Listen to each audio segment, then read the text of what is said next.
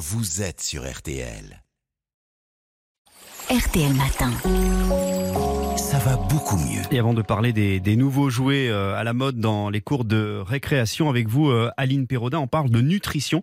Et vous souhaitez plus particulièrement nous parler des bienfaits de la sardine. Et oui, c'est un poisson qui a beaucoup de qualités nutritionnelles et qui en plus est bon marché. Il fait partie de la famille des poissons gras comme le saumon, la truite, le thon, le maquereau. Ces poissons contiennent de bonnes graisses, des acides gras polyinsaturés, dont Polyinsaturé, je connaissais pas le mot. Ah Ah oui, les fameux oméga 3 que l'organisme ne peut pas fabriquer, et alors qu'ils lui sont essentiels. Alors pourquoi les oméga 3 sont bons?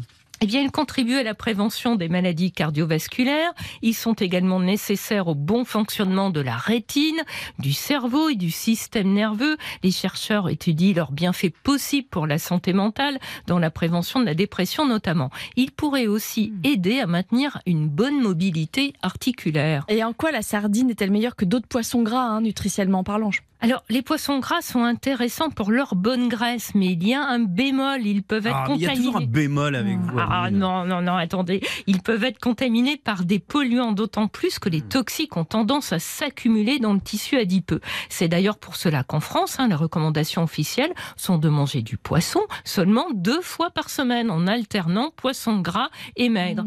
La sardine, eh bien, c'est un poisson à privilégier, sans bémol, car c'est un petit gabarit. Or, plus un poisson est petit, plus il se trouve en bas de la chaîne alimentaire, moins il est pollué. Une, une portion de poisson, ça, équivaut à quoi exactement? Alors, à peu près 120 grammes de poisson Mm. cuit. hein. Alors, une boîte de sardines contenant environ 80 grammes de poisson, ça veut dire qu'on peut consommer à peu près une boîte et demie par semaine et faire ainsi le plein d'oméga 3 sans risquer d'avaler trop de substances toxiques. Et la sardine a, a d'autres atouts?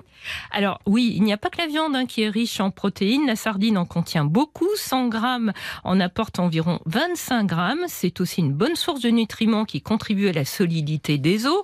Elle contient du calcium présent dans les arêtes, du phosphore et de la vitamine D. Cette dernière est particulièrement utile pour se constituer des réserves avant l'hiver, période de l'année où l'on prend moins le soleil.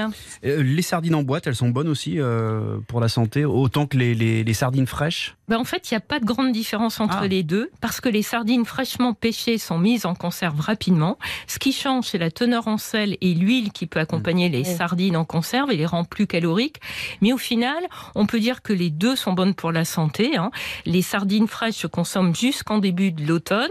Par conséquent, c'est plutôt la saison et la façon dont on a envie de les déguster qui doit compter dans le choix qu'on fait de les consommer, fraîches ou en conserve. Merci beaucoup Aline, ça va beaucoup mieux dans son corps et dans sa vie.